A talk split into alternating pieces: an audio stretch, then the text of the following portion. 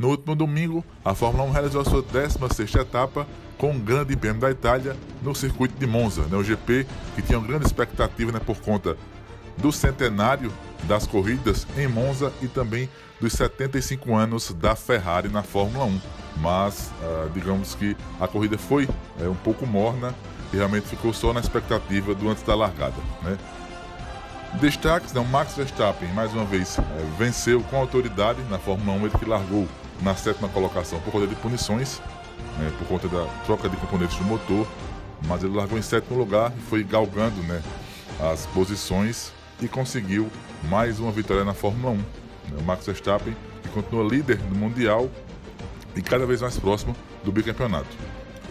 O Charles Leclerc da Ferrari foi o segundo e o George Russell da Mercedes foi o terceiro. Né? O GP da Itália que, digamos, terminou no anticlímax. Isso porque, a oito voltas do final, Daniel Ricciardo da McLaren, ele quebrou né, o carro da McLaren e aí por conta de ter ficado em aí uma posição complicada na pista e ter travado né, o câmbio do carro, os fiscais não conseguiram tirar a McLaren da pista e aí a demora né, do trator em recolher a McLaren do Ricardo fez com que a prova terminasse sob safety car. Então uh, o GP da Itália também foi esse anticlímax, uh, digamos assim, e que foi triste né, para os fãs da velocidade.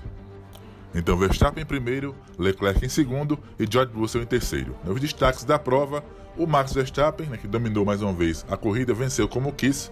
Foi a 11 vitória em 16 provas em 2022 e a 31 vitória do Verstappen na carreira. Ele igualou o número de vitórias do Nigel Mansell. No inglês, o Leão Nigel Mansell, né, grande piloto dos anos 80 e 90. Outro destaque da prova foi também o holandês Nick De Vries, né? o holandês Nick De Vries que estreou na Fórmula 1 oficialmente em um grande prêmio. Né? O Nick De Vries estreou no lugar do Alex Albon, que teve problemas de apendicite e não pôde disputar o GP da Itália. Então, o Nick De Vries assumiu o volante da Williams e conseguiu um nono lugar, né? algo importantíssimo para um piloto que estreia na Fórmula 1.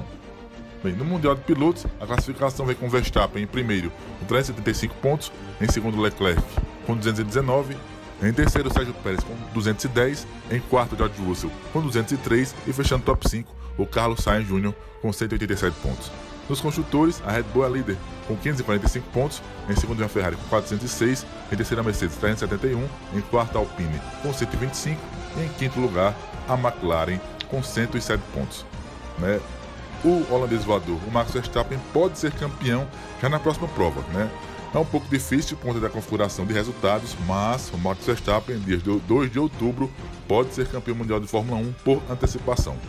E por falar em campeão, o Brasil no sábado conquistou o título mundial da Fórmula 2. Né? O Felipe Drogovic, mesmo abandonando a prova no começo do GP da Itália de Fórmula 2, conquistou o título mundial para o Brasil, que não vinha nessa categoria desde o ano 2000, quando Bruno Junqueira foi campeão na extinta né, Fórmula 3000 hoje Fórmula 2. Então o Brasil volta a ser campeão mundial de uma categoria da FIA. E hoje pela manhã, nessa segunda-feira, já teve um anúncio importante sobre o Felipe Drogovic. Ele que assinou o contrato com a Aston Martin para ser piloto de testes e desenvolvimento, né? piloto reserva da equipe Aston Martin. Então ele possivelmente até pode participar do primeiro treino livre no GP de Abu Dhabi, é, que encerra a temporada, e também no programa de jovens pilotos, né, nos testes de novembro dos jovens pilotos da Fórmula 1.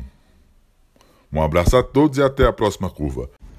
Uma boa noite aos amigos da bancada Warley Santos, Carlos Dias, Paulo Carvalhal e a você ouvinte da Ipojuca FM 107,9 caruaruense como você que acompanha a resenha esportiva Giro dos Esportes.